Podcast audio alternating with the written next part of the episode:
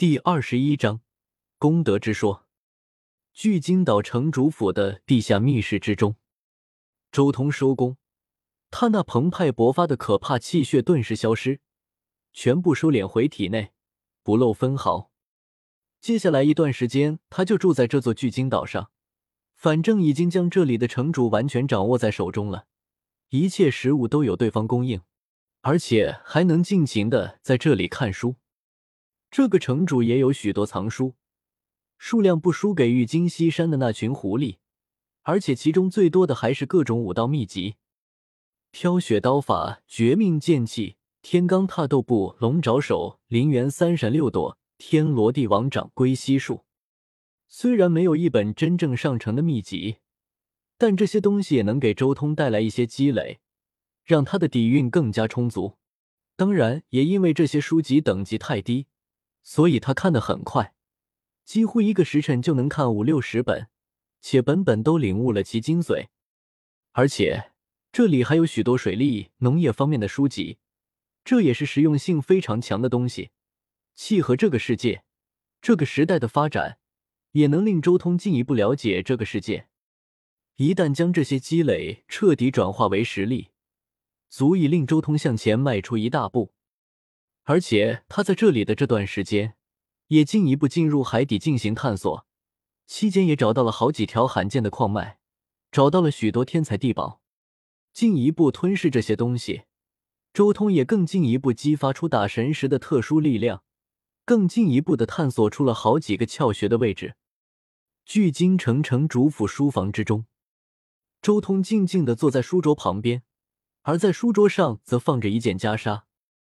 这件袈裟通体暗金色，也是乌金丝炼制而成，刀枪不入，水火不侵。而袈裟上还有一段经，讲的是功德。功德与善恶无关，念念无滞，念头通达则为功德。就像那天魔依照自己的本性杀戮，也是功德。天魔本性极恶，但认识到了自己的本性进行杀戮，那便是大自在。与佛平等，周通轻声说道：“道理是不错，但很容易将人引入歧途。天魔依照本性杀戮，但人是天魔吗？作为人来说，本性哪有善恶之分？饿了吃，困了睡，这才是本性，这才是一个人最根本的东西。善和恶都是后来人类明发展起来的东西，哪里能称得上本性呢？”这篇经没有对本性的讲解，反倒过分的追求念头通达。但修行者又如何知道自己的念头就是自己的本性呢？基于大千花花世界所诞生出来的，从中诞生的念头，真的能代表一个人的本性吗？所以，真正的佛经会讲空，因为本性为空，认识本性即为空性。此经要是落入心术不正之人手中，恐怕也要生出无数祸端吧。周通回顾原著的许多东西，恐怕弘毅就是在得到这篇经的时候被忽悠瘸了。到了大结局的时候，那时候弘毅真的是弘毅吗？那时候的他恐怕只能称之为朱子了。他是朱子理想的化身，是朱子一切算计的实践者，是朱子达到彼岸的工具。他的一切都是基于朱子而存在。但唯独没有多少作为弘毅的成分了，因为他已经没有任何作为人的思考方式，也没有人类的七情六欲了，心中只有一个念头：完成宏愿，达到彼岸。一个心中已经没有丝毫杂念，没有丝毫感情，心中只是充满着目标，这还能被称之为人吗？活着说，这还能被称之为生物吗？应该是机器吧。所以，弘毅才能在六年的时间中修炼到这样的境界。因为这种境界本质不是弘毅修炼出来的，而是朱子算计出来的。或许弘毅踏上修炼之路的这六年，就是他作为工具被朱子击炼的开端。周通一把抓起这件袈裟，直接张口咬下。那乌金丝制成的袈裟根本无法挡得住周通的牙齿，直接被咬下了一大块，而后。周通咔嚓咔嚓两下，将剩下的袈裟全部吞下腹中。很快，乌金被周通完全消化掉，化作了丝丝缕缕的庚金之气在体内散开，进一步强化肉身。不过，周通很快就察觉到，这丝丝缕缕的庚金之气在散开的时候，体内忽然有三处地方浮现出了一丝异样的气息。这三处地方吞噬的庚金之气更多更快。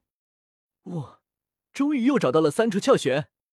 周通脸上露出一丝喜色。